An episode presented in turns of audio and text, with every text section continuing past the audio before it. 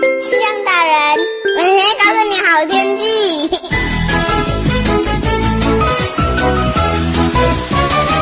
位听众朋友好，我是赖中伟。受到冷冷气团南下的影响，昨天开始温度就一路往下掉。那么今天清晨中部以北跟东北部只有十一到十二度，在空旷地区降到只有十度左右。南部跟东部则是大约在十四到十五度，只有屏东还是稍微高一点，有十六度哦。那么今天白天北部跟东北部因为云量比较偏多，有局部短暂阵雨，所以整个白天哦都是只有十四到十五度。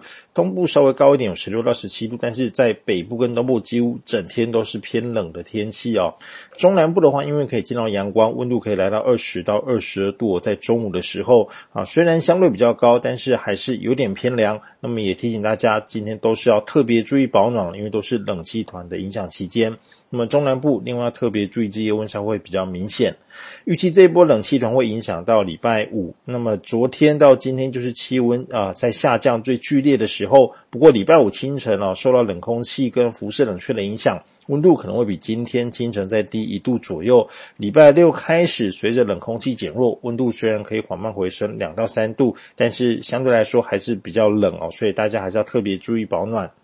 那么这波冷气团带来的水汽并没有很多，今天只有迎风面的北部、东部，因为气流遇到地形抬升的这个关系，云量稍微比较多一点，有局部短暂阵雨。中南部则是持续比较晴朗稳定的天气，只有中部山区的云量稍微比较偏多，也有局部零星短暂阵雨的机会。那么明后天水汽跟这个云量都会呃一天比一天还要来得少，到礼拜五的时候，整个西半部地区几乎都可以见到阳光，只有东半部云量还是比较偏多。那么到周末的时候，西半部天气更加稳定，东半部是多云，局部零星短暂阵雨。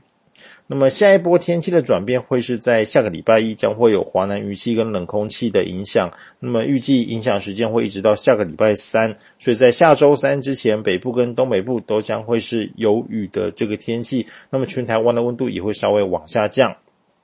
另外，今天要特别注意空气品质啊，中南部的空气品质哦，因为是在下风处扩散条件不是很好的关系，所以不太好。像云林以南都有可能达到这个橙色灯号哦，对敏感族群不健康。高雄跟屏东甚至可以来到红色灯号，对所有族群不健康。